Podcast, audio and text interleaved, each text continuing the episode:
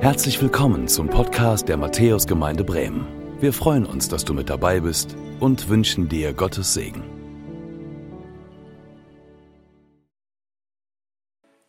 Willkommen, willkommen hier in der Matthäusgemeinde am Bildschirm oder auch am Telefon zu unserer letzten Predigt in dieser Reihe Wunschliste heute am Heiligen Abend. Darf ich dich fragen, wie sieht deine Wunschliste zu diesem Fest aus?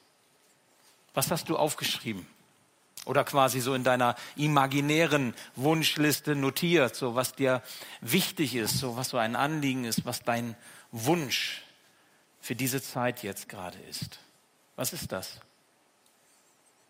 Ich denke, wir haben viele Wünsche. Ich habe viele Wünsche. Vielleicht geht dir das nicht anders.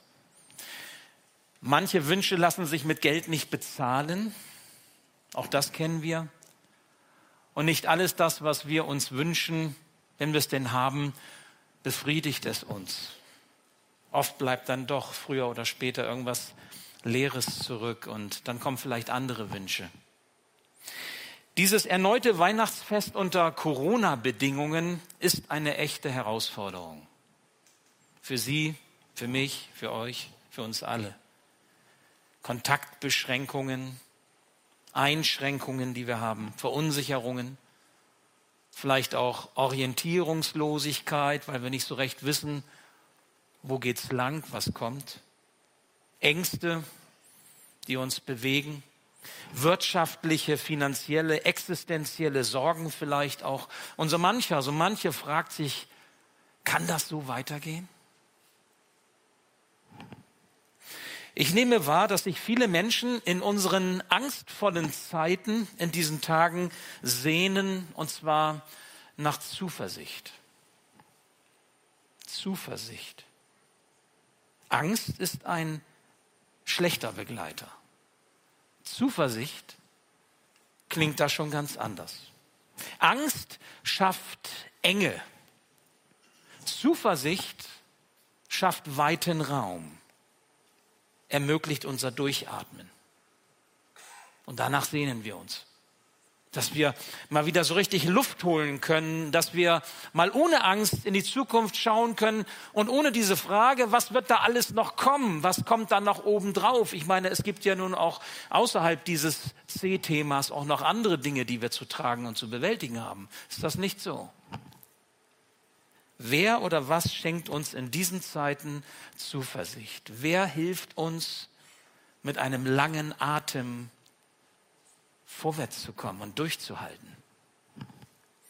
Heute feiern wir den Geburtstag von Jesus. Darum die vielen Lichter, darum die vielen Kerzen, darum Geschenke und auch diese ganze festliche Atmosphäre, die viele von uns, ich auch, so schätzen. Der Retter der Menschen, der Heiland, Jesus, ist geboren. Er betritt, betritt die Bühne dieser Welt. Und die Frage ist, ob er auch unsere Bühne betritt. Ob er auch mit unserem Leben zu tun hat.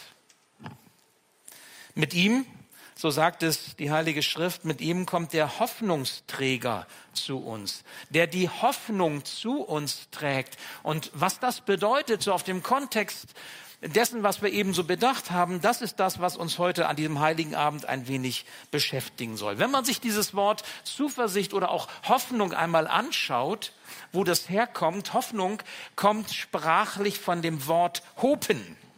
Und hopen heißt hüpfen oder in freudiger Erwartung unruhig springen. Na, so seht ihr jetzt gerade nicht aus in freudiger Erwartung unruhig hüpfen und springen. Es geht bei Hoffnung also um eine zuversichtliche innere Ausrichtung, verbunden mit einer positiven Erwartungshaltung. Ich meine, das ist doch krass, ne? Hüpfen, weil wir eine positive Erwartungshaltung haben im Blick auf das, was kommt. 2022. Ohne Angst, sondern mit Zuversicht. Ohne Enge, sondern mit weitem Raum und Luft zum Atmen. Ohne Masken quasi, bildlich gesprochen. Das passt doch gut auf eine Wunschliste, finde ich, oder nicht? Ich erinnere mich noch gut daran, wie unsere drei Söhne, als sie noch klein waren, Weihnachten vor der verschlossenen Wohnzimmertür standen und sie standen da nicht einfach so stramm und warteten, dass die Tür aufging, sondern sie hüpften freudig in der Erwartung, endlich ins Wohnzimmer kommen zu dürfen, das festlich geschmückt war, wo der Weihnachtsbaum leuchtete und die Geschenke unterm Baum lagen und sie, sie hüpften vor der Tür, weil sie in freudiger Erwartung waren. So haben wir das erlebt. Es brauchte nur noch die Tür aufgehen. Es brauchte nur noch jemand die Tür aufmachen und sie hereinbitten und, und das Fest hätte beginnen können. So haben wir es erlebt. Viele Jahre, als unsere Kinder klein waren. Was da vor der Zimmertür abging, das war ein fröhliches Zappeln und Hüpfen. Das war kindliche Vorfreude auf das Kommende.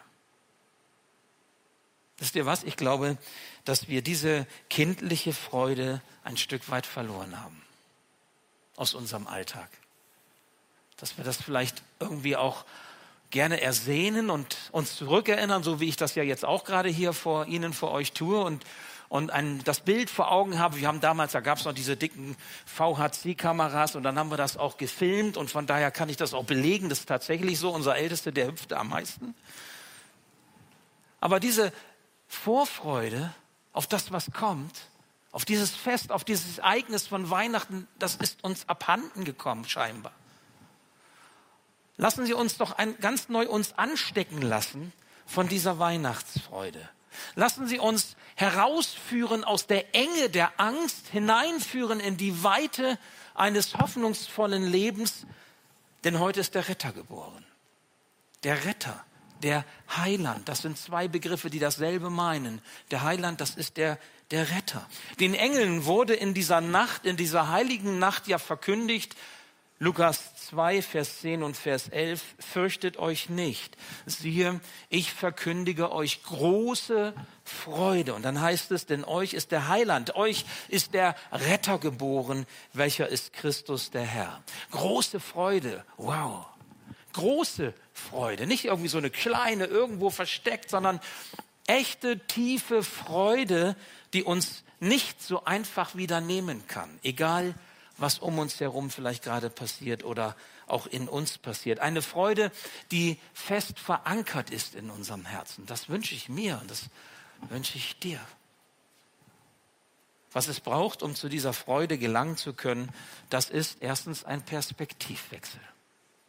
Perspektivwechsel meint, wir schauen von der gewohnten Richtung einmal weg und gucken genau hin auf das, was hier abgeht, was hier abläuft. Schauen wir uns diese Nacht einmal an, in der Jesus geboren wurde. Betrachten wir die Umstände seiner Geburt. Wir haben es ja in dem Videofilm am Anfang gesehen des Gottesdienstes so auf moderne Art und Weise dargestellt. Was passierte denn damals in Bethlehem, in dieser Provinzstadt im Norden Israels, kaum von Bedeutung in der damaligen Zeit? Was ging da ab? Und ich ermutige Sie, ich ermutige uns einmal einen Schritt nach vorne zu treten um mal ein bisschen zu fokussieren und genauer zu gucken. Was ist da damals passiert? Wie sah das aus? Das, was da in Bethlehem passierte, das war nichts Glamouröses. Ganz sicher nicht. Das war eher Bescheidenheit pur. Auf Marias Wunschliste, ich glaube, sie hat auch eine dabei gehabt, jede werdende junge Mutter hat eine Wunschliste, wie sie sich das vorstellt, wie die Geburt und das danach ablaufen soll und wie das am besten funktionieren kann. Und sie hatte auch ihre Angst. Das erste Kind, das sie zur Welt brachte, ich war dreimal dabei, das hat mir gereicht. Wie muss das für eine Mutter sein? Und sie hatte eine Wunschliste und da stand bestimmt ein warmes, sauberes Bett darauf, in dem sie ihr Kind zur Welt bringen konnte. Doch stattdessen blieben mir und Josef nur ein Stall für ihr Neugeborenes und ein, eine Futterkrippe, in die sie das Kind, den Sohn, hineinlegen konnten. Was daran könnte große Freude auslösen? Mal ganz ehrlich. Das ist nicht so richtig prickelnd. Und dann kamen die Hirten als erste Besucher, diese diese etwas merkwürdigen Typen, diese rauen Männer, diese ähm, Leute, die, die so ein bisschen ähm, am sozialen Rand der damaligen Gesellschaft standen, denn Hirten waren damals nicht sehr geachtet. Da kam also nichts Honoriges, nichts Geschätztes, keine Persönlichkeiten des öffentlichen Lebens, um, um Jesus willkommen zu heißen, sondern die ersten, die da kamen, es waren Hirten, die nach Feld und nach Schaf rochen. Was an ihrem Besuch könnte große Freude auslösen, frage ich uns. Und auch der weitere Verlauf rund um Weihnachten bietet wenig Stoff für eine humorvolle Romanze. Vielleicht für irgendwelche Fernsehfilme, wo man das vielleicht ein bisschen nett versucht darzustellen, aber die Realität war doch eine andere. Da ist der brutale, grausame Kindermord des Königs Herodes in Bethlehem und umzu. Nix da Freude. Da ist dieser komische, merkwürdige Besuch dieser fremden Delegation, so nenne ich das mal, weiser Männer aus dem Osten, die heiligen drei Könige, wie wir sie nennen. Sie kommen um, und würdigen, diese sonderbaren Typen würdigen diesen Königs, dieses Königskind und bringen ihm wertvolle Geschenke mit und keiner weiß so richtig, was soll das denn jetzt? Und dann ist da auch noch die Flucht von Josef und Maria und dem Kind eben wegen des Kindermordes in Bethlehem und um zu diese Flucht nach Ägypten und der vierjährige Asylaufenthalt in diesem fremden Land, um überleben zu können. Was bitteschön könnte daran große Freude sein? Aber die Engel haben das gesagt. Siehe, ich verkündige, verkündige, euch große Freude, denn euch ist heute der Retter geboren, der Heiland. Welcher ist Christus, der Herr? Ich weiß nicht, wie Sie das so sehen, wenn Sie diese Story, diese Geschichte hören von, von dem, wie Jesus zur Welt gekommen. Ich meine, auch damals rund um Weihnachten war die Luft zum Atmen für Jesus ganz schön eng gewesen. Da war keine Weite. Und ich glaube, Angst gehörte zu einem, gehörte zum, war ein ständiger Begleiter, so kann man es vielleicht sagen, ein ständiger Begleiter für die Familie von Jesus. Der Perspektivwechsel hin zu Jesus verlangt uns einiges ab. Denn er bedeutet in Jesus nicht diesen süßen, wie heißt es in dem Lied, was wir gesungen haben, holden Knaben im lockigen Haar oder das himmlische Kind in reinlichen Windeln, wie es in einem anderen Lied heißt, zu sehen. Die Bibel beschreibt Jesu Geburt viel nüchterner. Da ist wenig Platz für Romantisierung. Aber warum wählte Gott diesen Weg? Wieso musste Jesus, der Sohn Gottes, der Heiland, der Retter der Menschen, auf diese Weise in diese Welt kommen zu uns Menschen? Ich habe nur eine plausible Erklärung dafür. Eine Antwort. Nämlich, dass er als Hoffnungsträger als der, der von Gott her gesehen uns Hoffnung schenken möchte, dass der verstanden wird von, von jedem Menschen auf diesem Erdball. Egal in welcher Lebenssituation er oder sie sich auch befindet. Jesus trägt die Zuversicht hin zu den Menschen. Egal ob sie so oder so angesehen und sich selbst auch sehen, angesehen werden, egal wie sie sich selber und ihr Leben einschätzen. Jesus trägt die Zuversicht hin zu den Menschen, auch wenn ihnen im Leben nichts weiter bleibt als vielleicht nur ein Stall oder eine Futterkrippe.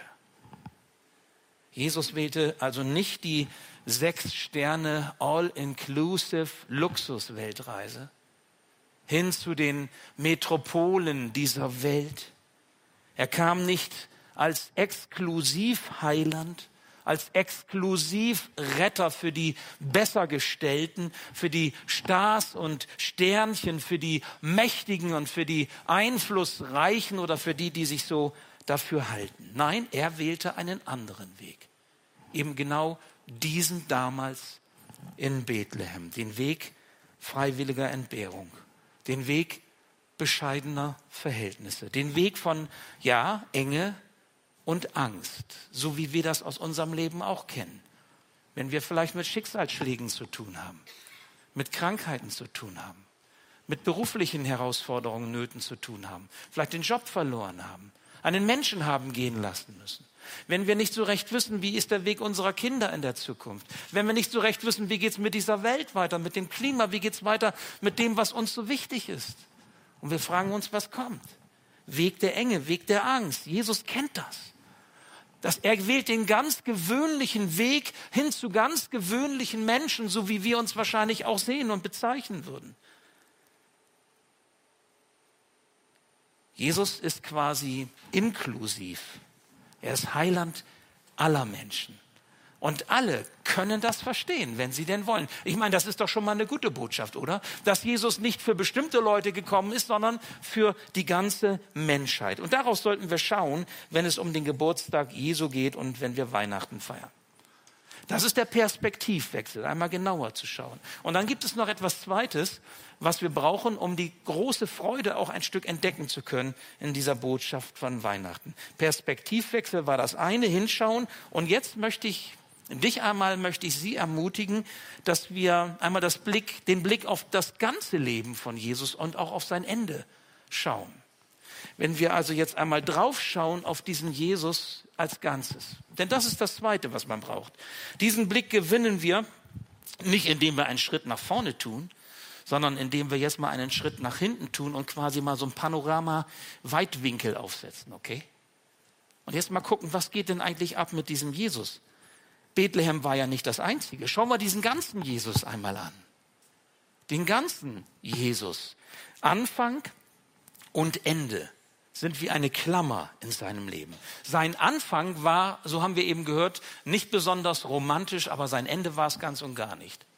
Selbst außerbiblische Zeugnisse berichten davon, dass dieser Jesus, dessen Tod wir heute, dessen Geburtstag wir heute feiern, dass er am Kreuz gestorben ist. Kann man nachlesen. Josephus und andere Zeitgenossen, die nicht Christen waren, haben das als Historiker damals beschrieben, dass er wie ein Schwerverbrecher diesen Tod am Kreuz erlitt und hingerichtet wurde. Aber auch das Kreuz war noch nicht das Ende. Bethlehem, die Geburt und Karfreitag, der, das Sterben Jesu, sondern es kam ja noch etwas anderes, nämlich als er am dritten Tag wieder auferstand von den Toten, den Tod ein für alle Mal besiegte, was im Übrigen auch im Alten Testament hunderte von Jahre zuvor schon vorhergesagt wurde. Erst da, als Jesus auferstand, brach so etwas wie Freude sich Bahn. Mehr und mehr. Und auf einmal erkannte man, das war nicht einfach nur irgendwie so ein Religionsgründer, das war nicht irgendwie nur so ein Wundertäter, sondern der hat die Macht gehabt, den Tod zu besiegen. Und der Tod konnte ihn nicht halten. Das ist das Gesamtpaket der Mission Jesu zu unserer Errettung. Gesamtpaket bedeutet Geburt, Weihnachten, Sterben, Karfreitag und Auferstehen von den Toten, Ostern. Und alles drei gehört ganz eng zusammen, wenn wir den Heiland, wenn wir den Retter der Menschen erkennen und verstehen wollen. Doch was nützt uns theologische Erkenntnis und Weisheit und gerade heute an so einem Tag? Ich will Sie damit auch nicht langweilen. Es braucht nämlich noch ein drittes zum Schluss. Der Perspektivwechsel, die Gesamtsicht auf diese Person Jesus Christus, aber es braucht dann noch ein drittes, um zur Freude zu gelangen, nämlich Jesus für mich ganz persönlich. Jesus für dich ganz persönlich. Denn was nützt es, wenn diese Weihnachtszeit vorbei ist und diese schönen Emotionen und Gefühle, die wir so schätzen, die wir am liebsten vielleicht auch, wenn alles gut läuft, konservieren wollen und dann hat uns ganz schnell wieder der Alltag im Griff und dann läuft doch alles wieder so wie gewohnt. Gemeint ist die persönliche Aneignung dessen, was, was Jesus gebracht hat. Die Freude praktisch zu erleben. Jesus, so kann man es auch sagen, persönlich zu begegnen. Diesem Heiland zu begegnen. Dem Retter zu begegnen. Damit die Angst überwunden wird und Zuversicht Raum bekommt. Der Evangelist Johannes, der hat einmal davon berichtet, wie Jesus selbst einmal sagte, Johannes 16, 33 kann man das lesen. Und das ist eins der, wie ich finde, stärksten auch und, und ähm, kräftigsten Worte. Da sagt er, dies habe ich mit euch geredet, damit ihr in mir Frieden habt. In der Welt habt ihr Angst, aber seid getrost, ich habe die Welt überwunden. Ich finde, das ist ein starkes Wort. Keine Schönfärberei. Jesus sagt damit, Angst ist eine Realität in unserem Leben.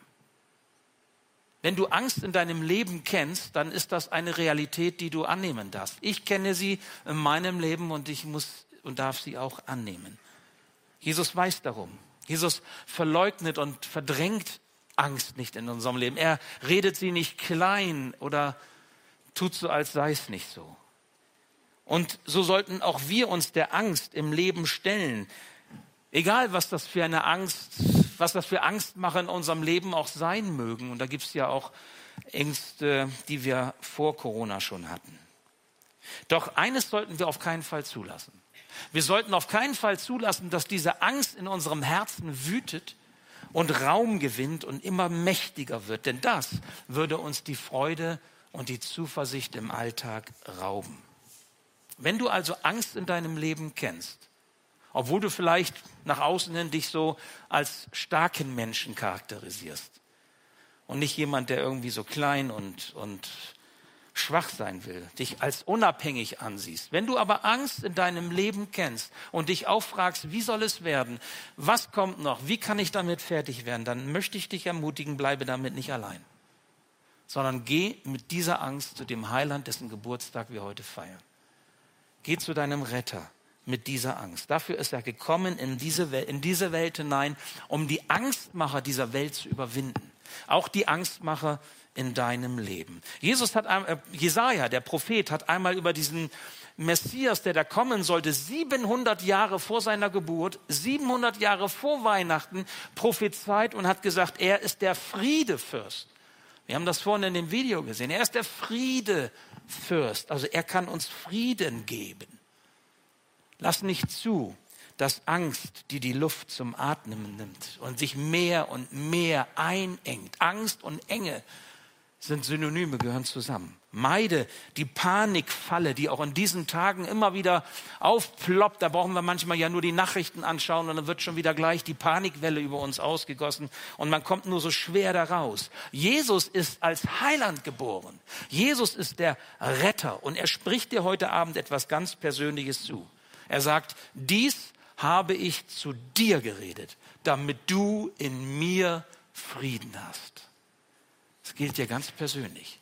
Da kannst du deinen Namen einsetzen. Dies habe ich zu dir, Andreas, das ist mein Name, geredet, damit du, Andreas, in mir Frieden hast. Jetzt stell dir mal vor, das spricht Gott dir in Jesus ganz persönlich zu und du setzt deinen Namen da ein. Das ist Gottes Geschenk heute an dich. Jesus, dein Hoffnungsträger. Er schenkt dir eine Hoffnung, die sogar über den Tod hinausgeht, die dir nichts und niemand wieder nehmen kann. Jesus ist dein Heiland, der Schuld vergibt, der mit deiner Vergangenheit fertig wird, der dir ewiges Leben schenkt, weil er mit deiner Zukunft klarkommt, wenn du ihm dein Herz öffnest. Ihr erinnert euch noch an dieses Bild, was ich gebrauchte, unsere drei Söhne vor der Wohnzimmertür wie sie hüpften in der Vorfreude auf den Weihnachtsabend. Was braucht es, um, um diese Freude auszuleben? Es brauchte nur die offene Tür. In der Regel war es so, Mutter hat dann, also meine Frau, vielleicht auch ich weiß das, das weiß ich nicht mehr so genau. Einer von uns hat die Tür aufgemacht und dann stürmten die drei rein und dann begann für sie der heilige Abend, das Weihnachtsfest. Was braucht es, um diesem Jesus, diesem Heiland zu begegnen? Eine offene Tür dass einer die Tür aufmacht und sagt, jawohl, hey, komm rein in mein Leben. Ich, ich möchte Freude erleben. Ich möchte Weite erleben. Ich möchte durchatmen können. Und ich möchte nicht Angst und Enge und, und Beklommenheit und, und Verzweiflung das letzte Wort sagen lassen, sondern ich möchte diesen Perspektivwechsel vornehmen und in dir, Jesus, den, den Hoffnungsträger erkennen, der auch mit den Herausforderungen meines Lebens fertig wird. Das nenne ich jetzt mal eine persönliche Begegnung mit Jesus Christus. Und darauf kommt es an, Vertrauen zu wagen. Vertrauen diesem Jesus gegenüber. Im Alten Testament lesen wir beim Propheten Jeremia, wie Gott spricht, ich segne jeden, der seine Hoffnung auf mich, den Herrn, setzt und mir ganz vertraut. Weißt du, das ist das, was ich dir wünsche. Wenn du nachher aus dieser Kirche gehst oder wenn du diesen Gottesdienst auf dem Bildschirm gesehen oder am Telefon verfolgt hast, dass du diesen Segen Gottes erfährst und spürst in deinem Leben, weil du verstanden hast, ich setze meine Hoffnung nicht irgendwo drauf, sondern ich setze sie jetzt mal auf diesen Herrn, dessen Geburtstag wir feiern. Und ich will Schritte des Vertrauens wagen. Und wenn es dich gibt, Gott, dann lass dich finden auf diese Weise. Dann sprich du in mein Leben hinein dann segne mich mit Hoffnung und mit Weite und mit Luft zum Atmen. Dieses Vertrauen zum Herrn Jesus Christus ist der Schlüssel zur Freude, ist der Schlüssel zur Zuversicht und der Schlüssel gegen Angst in unseren Tagen. Und ich schließe. Ein Vater las den Wunschzettel seines Sohnes. Und der Sohn hatte, so wie wir es eben gesehen haben im Film, der Sohn hatte zwei Worte draufgeschrieben auf diesen Wunschzettel, was er sich wünscht. Da stand drauf ein Pferd. Daraufhin fragte der Vater den vierjährigen Sohn, möchtest du ein Pferd aus Holz? Nein, sagte der Sohn. Von Pappe? Nein, meinte er. Aus Kunststoff? Nein. Der Vater wirkte ratlos was willst du denn für eins? fragte er. Darauf der Sohn, ein Pferd von Pferd. Ein Pferd von Pferd, ein echtes Pferd. Ich möchte dich ermutigen, ich möchte Sie ermutigen, nicht Vorlieb zu nehmen mit einem Christentum, das seinen Namen nicht verdient. Und ich möchte Sie ermutigen, das echte Christentum zu wählen, nämlich das Christentum von Jesus Christus. Das ist ein Unterschied. Ein Pferd von Pferd. Den christlichen Glauben mit Jesus Christus. Das ist die frohmachende Botschaft von Weihnachten. Fürchtet euch nicht. Siehe, ich verkündige euch große Freude, denn euch, dir, ist heute der Heiland geboren. Welcher ist Jesus Christus, der Herr. Darf er dein Heiland sein? Das ist die Frage. Darf diese Weihnachtsfreude dein Herz in die Weite führen? Das ist die Frage. Ich bete noch. Ja, lieber Herr, so wollen wir dich darum bitten, dass wir verstehen, was Weihnachten bedeutet. Du bist in diese Welt gekommen, um uns in die Weite zu führen, um uns ja, Ewigkeit zu schenken, um unser Leben in Ordnung zu bringen und Hoffnung über den Tod hinaus zu schenken. Du bist der Retter, du bist der Heiland, du bist dieser Hoffnungsträger, der etwas ganz Neues in unser Herz hineinlegen kann. Und so bitte ich dich darum, dass wir, die wir dein Wort hören und heute Weihnachten feiern, etwas von dieser Verheißung und Zusage verstehen und ergreifen und dass wir uns diese Frage stellen, Herr, was was möchtest du von uns? Dürfen wir dir diese Tür auftun und du kehrst ein und, und schenkst uns neues Leben? Ich möchte dich darum bitten, Herr, dass wir das erleben dürfen. Dass wirklich diese Weihnachtsfreude wirksam wird und wir sie neu erfahren dürfen oder vielleicht auch zum ersten Mal heute an diesem 24. Dezember 2021. Danke, Herr, dass du heute dabei bist und bei allem, was uns Angst macht, Herr, was uns in die Enge führt, dass du uns helfen kannst, in die Weite zu gelangen. Dir ist das möglich. In der Welt haben wir Angst, hast du gesagt, aber du hast die Welt überwunden. Danke dafür.